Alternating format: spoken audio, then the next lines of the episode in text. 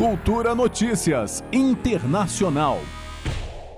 A prefeita do Partido Socialista, Anne Hidalgo, venceu as eleições municipais em Paris neste domingo, obtendo entre 49% e 50% dos votos no segundo turno, segundo dois institutos de pesquisa independentes. O partido do presidente francês, Emmanuel Macron, sai como grande derrotado deste pleito, especialmente em cidades-chave para os ecologistas.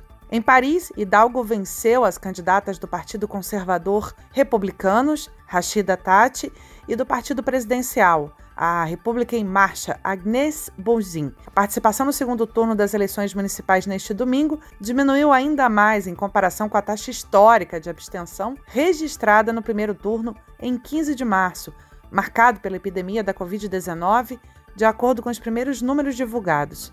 Até às 5 da tarde, meio-dia de Brasília, a participação era considerada reduzida em relação ao primeiro turno, com apenas 34% de comparecimento nas urnas. As eleições municipais são realizadas às vésperas de uma semana crucial para Emmanuel Macron, que saiu para votar em Le Touquet, no norte do país, antes de encontrar uma pequena multidão sem máscara. Essas eleições municipais são um termômetro importante para Macron. O chefe de Estado pode, nos próximos dias, ter que realizar uma remodelação e especificar sua intenção declarada de se reinventar nos últimos dois anos do seu mandato, de olho na reeleição.